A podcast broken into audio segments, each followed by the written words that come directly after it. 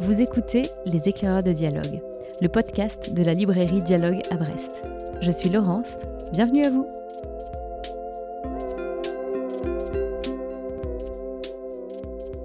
Quand je pense à tous les livres qu'il me reste à lire, j'ai la certitude d'être encore heureux.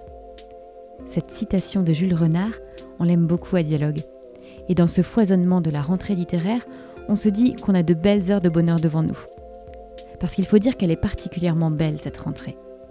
Nous avons toutes et tous eu de nombreux coups de cœur tout au long de l'été, et maintenant qu'on en parle entre nous, on prend aussi conscience de tous les autres livres qu'on n'a pas encore lus et auxquels il est à présent impossible de résister tant les mots des autres nous embarquent. Et c'est exactement ce qu'on vous propose dans ce deuxième épisode de notre podcast consacré à la rentrée littéraire. Prendre le large vers de nouvelles lectures, grâce aux voix et aux mots de cinq libraires de dialogue, Marion, Michael, Jean, Laure et Nolwenn. Et pour commencer, Marion vous propose une lecture qui risque de vous hanter pendant longtemps. Moi, mon gros coup de cœur, c'est le livre de Sarah Walker, publié chez Gallmeister et qui s'appelle Les voleurs d'innocence. Je l'ai lu au tout début de l'été et il me reste vraiment encore beaucoup en, tête. Ça raconte en fait l'histoire euh, du gâteau de mariage, qui est un, un, manoir familial, et des drames qui vont avoir lieu au début des années 50. Alors ne vous inquiétez pas, je ne vais rien divulgacher puisque dès le début, en fait, on sait que la narratrice s'est enfuie adolescente de ce manoir afin d'échapper à une malédiction familiale. Au soir de sa vie, elle va en fait décider de raconter son histoire, son enfance auprès de ses cinq sœurs, qui comme elle portent tout un prénom de fleurs et vivent enfermées loin du monde et des autres dans leur maison. Héritière d'une grande famille ayant fait fortune dans les armes, elles vivent deux par deux, toujours deux sœurs euh, ensemble, entourées de leur maman évanescente et un petit peu folle et de leur père complètement démissionnaire. S'adonnant aux arts, à la littérature, au dessin, au théâtre, on se croirait vraiment dans un, dans un roman anglais du, du 19e siècle avec euh, ces familles euh, de la haute bourgeoisie ou de la, de la noblesse euh, qui cultivent comme ça l'éducation des, des, jeunes filles, mais coupées du monde pour ne pas qu'elles soient perverties par, par le monde. On a vraiment l'impression d'être dans ce type de roman. Mais ça, c'est jusqu'au jour où va éclater une prémonition de leur maman qui va entraîner la chute de la maison. Donc tous les ingrédients sont là euh, pour faire de ce roman un roman gothique, mais là où il excelle, c'est que en plus, vous allez avoir un aspect féministe à travers notamment la sororité, mais aussi l'émancipation par le travail et par la création artistique. Pour moi, c'est un roman d'ambiance à l'atmosphère vraiment très prenante qui va vous hanter longtemps, j'espère, comme il me hante encore aujourd'hui.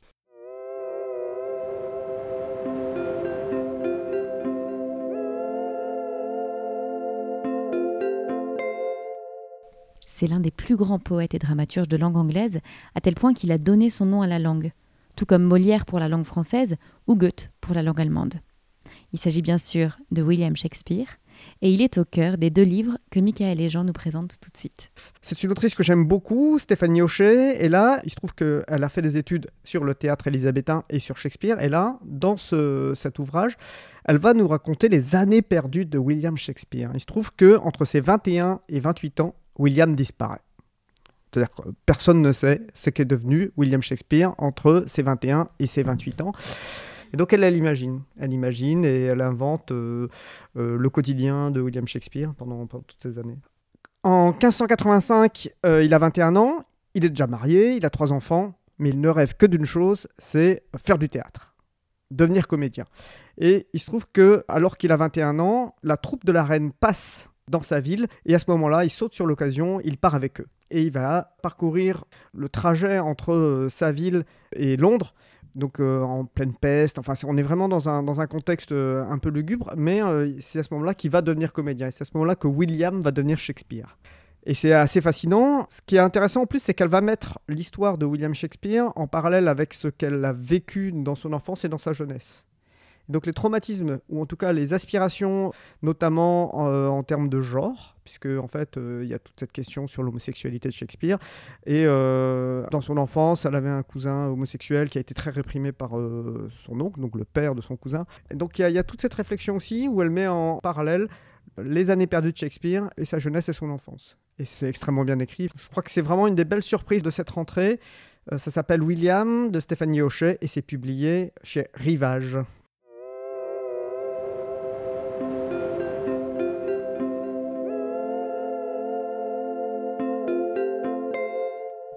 Que nous reste-t-il quand la maladie D'Alzheimer, en l'occurrence, grignote petit à petit les souvenirs?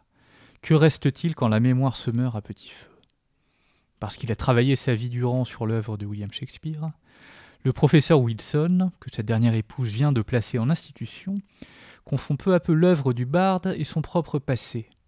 Alors qu'il sombre dans la nuit de l'esprit, sa fille, avec laquelle il est brouillé depuis nombre d'années, reprend contact avec lui. Mais peut-on réparer ce qui semble avoir été irrémédiablement brisé? Après s'être posé la question de la sororité dans un inoubliable premier roman, Dans la forêt, et de la maternité dans un tout aussi mémorable second livre, Apaiser nos tempêtes, les deux titres sont en poche, vous n'avez plus d'excuses. Jean Egland dépeint avec son habituelle puissance une relation père-fille minée par l'incompréhension.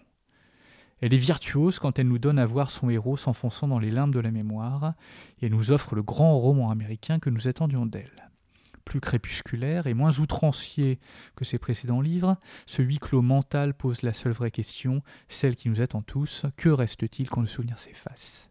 Pour le professeur Wilson, qui a consacré son existence entière à William Shakespeare, ce qui reste, ce sont essentiellement les vers du grand homme. Comme tous les auteurs anglo-saxons, Egland a sans doute été biberonné aux écrits du barde, comme d'autres avant elle. On pense à John Irving, on pense à Maggie O'Farrell, et chez nous, on pense beaucoup à Stéphanie Hocher. Egland paye son tribut au poète et nous donne envie de nous plonger dans son œuvre incommensurable. Rappelez-vous votre vie effrontée, Jean Egland, chez Phébus.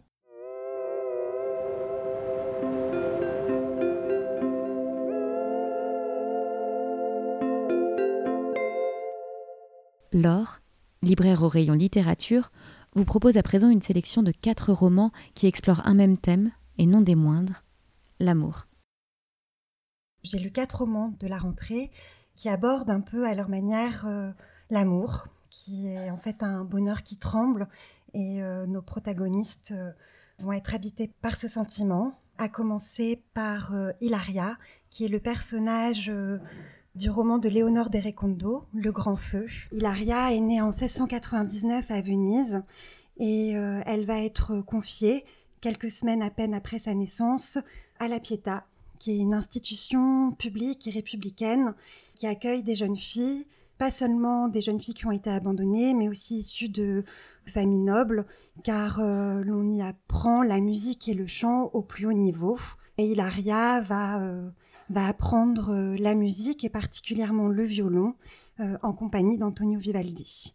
Sa mère a choisi de, la placer en, ce lieu pour lui offrir une vie différente de la sienne et de sa famille, dont tous les membres sont des marchands d'étoffes. C'est un acte d'amour de la mère que Hilaria va tenter de, comprendre tout au long de son existence euh, au sein de, de, cette institution qui empêche les jeunes filles de sortir pour leur apprentissage. Néanmoins, elle va découvrir le violon et elle va en jouer avec passion. Ça va l'animer. En fait, ce, ce roman, c'est le texte qui raconte le corps d'une violoniste et de l'embrasement qu'elle ressent quand elle joue. Et elle va connaître ce même embrasement pour euh, un jeune garçon, Paolo, qu'elle a rencontré à l'occasion de ses rares sorties qu'elle a pu avoir hors de la Pietà. Et euh, voilà, ces deux sentiments que la musique et l'amour lui procurent euh, vont la, projeter hors d'elle-même, au point où elle va confondre ces deux sentiments, au point où un grand feu va la consumer. C'est un roman musical magnifique. Léonore de Recondo transforme presque ce roman en une partition qui va devenir de plus en plus intense au fur et à mesure que les émotions d'Hilaria montent. C'est Le Grand Feu de Léonore Derecondo, publié chez Grasset.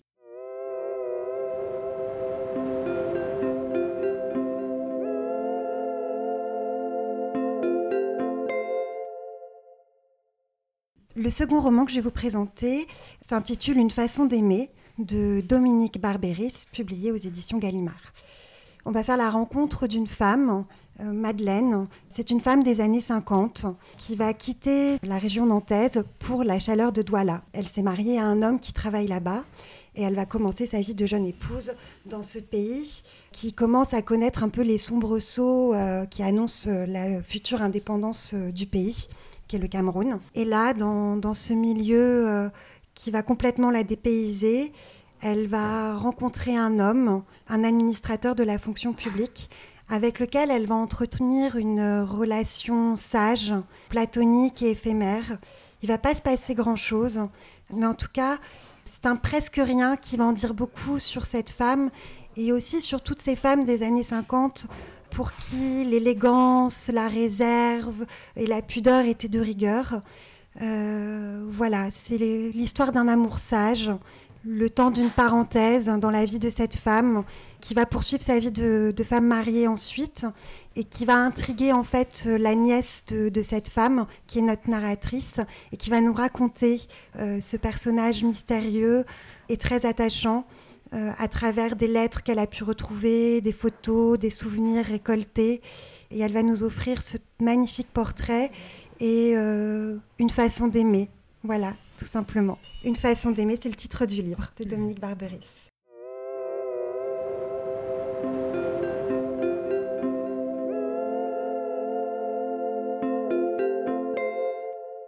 Un troisième roman que j'ai beaucoup aimé, c'est Sauvage de Julia Carninon, euh, publié aux éditions Iconoclaste. Et là, oui, c'est l'amour d'aujourd'hui, contemporain, vécu par une femme d'aujourd'hui qui cherche à être à la fois amoureuse, aimante et libre. C'est toute la réflexion de Julia Carninon qu'elle avait commencé avec Liv Maria et qu'elle poursuit ici. Je pense que ce n'est pas une répétition, au contraire, elle poursuit cette réflexion de cette femme d'aujourd'hui qui cherche euh, à être euh, une épouse, une mère et une femme libre par le prisme de son travail essentiellement. Ici, bah, notre personnage va être une cuisinière qui tient un restaurant euh, à Rome. Et là aussi, il y a une forme d'amour qui se transmet à travers la cuisine. Elle y met toute sa passion, toute son énergie, toutes ses émotions dans ses assiettes. Ce restaurant, c'est son enfant qu'elle essaye de, préserver aussi de, sa vie familiale. Euh, voilà, Julia Carnino nous offre à nouveau euh, un portrait de femme qui, nous questionne, mais qui peut aussi nous, animer, nous, renforcer aussi dans, nos vies à nous toutes. Ces vies d'aujourd'hui où je pense qu'on est nombreuses à chercher cet équilibre entre la vie familiale, la vie amoureuse et, le travail.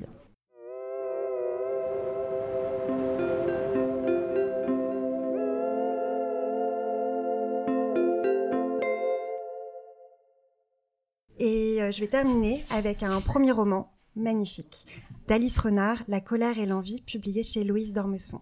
Et là, on va aborder le thème de l'amour filial, plutôt, parce que notre héroïne est une jeune fille singulière et lumineuse qui ne parle pas, ou en tout cas elle n'utilise pas les mots qui sont les nôtres, elle va s'exprimer par des gestes, des regards, des mimiques, la danse.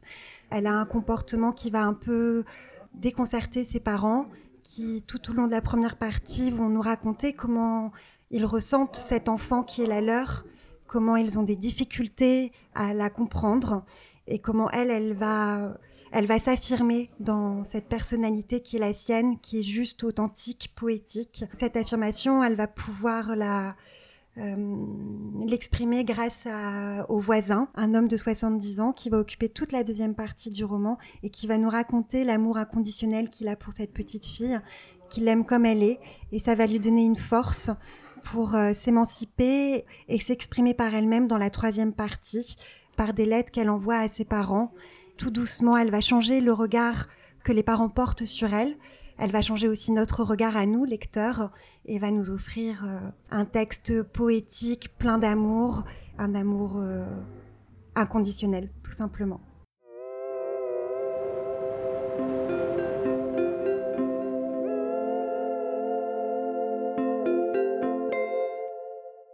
Quand j'ai demandé à Nolwenn de quel livre elle souhaiterait parler dans cet épisode, quelques jours avant l'enregistrement, elle a eu tout de suite quatre ou cinq titres en tête.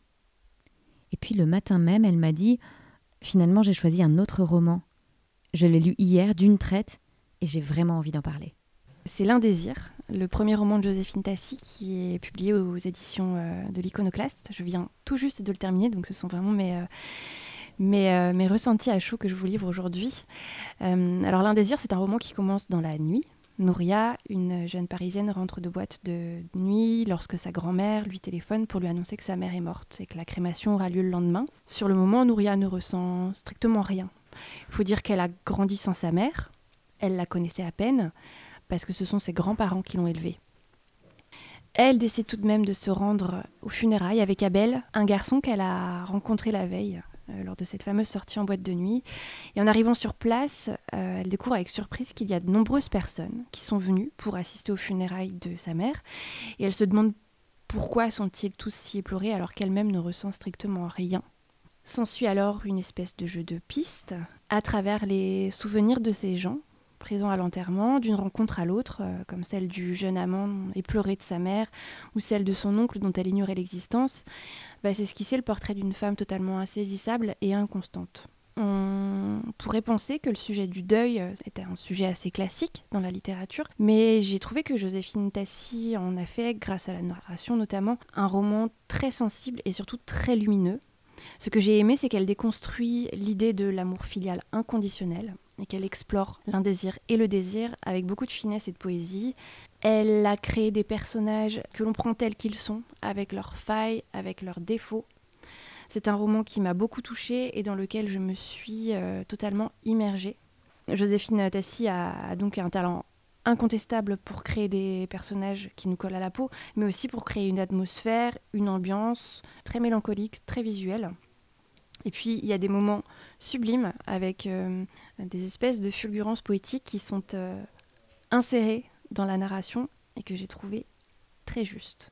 Donc tout est beau dans ce roman, tout est réussi et c'est vraiment un coup de cœur pour moi que j'ai hâte de pouvoir conseiller en librairie. Je vais vous lire un extrait. C'est un passage qui se situe à la fin du roman, mais ne vous inquiétez pas, je ne divulgue rien. C'est juste pour vous faire écouter la plume de Joséphine Tassi, euh, à laquelle vous ne pourrez résister. La peur, la peur, toutes les peurs qu'un jour tu as ressenties, toutes, toutes, toutes, et l'unique qui vaille, la peur de jamais avoir été aimé par personne, jamais pour de vrai, parce que personne nulle part ne t'a jamais vu. Personne nulle part ne t'a jamais comprise. Et cette honte à en vouloir aux autres qui ne savent pas t'aimer quand, au bout de la nuit, l'aube inespérée éclaire ce secret que tu as passé la nuit entière, la vie entière à te cacher, c'est toi, incapable d'aimer. Rien de tout ça ne disparaît, Nouria. Ni la mélancolie, ni la peur, ni la honte, ni le temps qui passe et ne passe pas, mais un jour, à force de chercher la joie, à force d'entêtement à déterrer sous les apaisements fugaces la source du désir, un jour, à force de pourquoi, et ils te paraîtront l'agitation ridicule d'un cloporte gesticulant sur le dos, et tu douteras cent fois qu'il y ait même un chemin, qu'il y ait même une raison, qu'il y ait autre chose à espérer que la résignation. Un jour, tu trouveras la vérité source de joie. Je te jure, Noria, je te jure que tu la trouveras, et ce jour-là, et tous les jours d'après, la certitude de sa possibilité sauvera tes poumons des vagues, et ta bouche entr'ouverte à la surface sera toujours effleurée par l'écume, et tu sentiras toujours le sel sous tes narines, parce que t'es foutu comme ça. Jusqu'au dernier jour, le sel glacera ton sang, mais tu ne te noieras pas. Plus jamais la mer ne te submergera, plus jamais Nouria. Bats-toi pour ton désir, attise-le comme un feu qui réchauffe et ne brûle pas, attise-le comme le feu du jaune de tes yeux.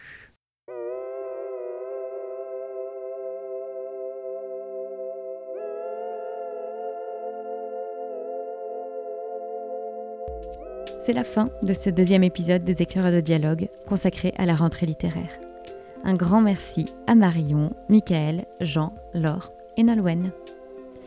Pour plonger à votre tour dans ces livres et vivre de grandes émotions de lecture, nous vous donnons rendez-vous à la librairie et sur notre site internet librairiedialogue.fr. Et je place également toutes les références des romans conseillés ici en description de cet épisode.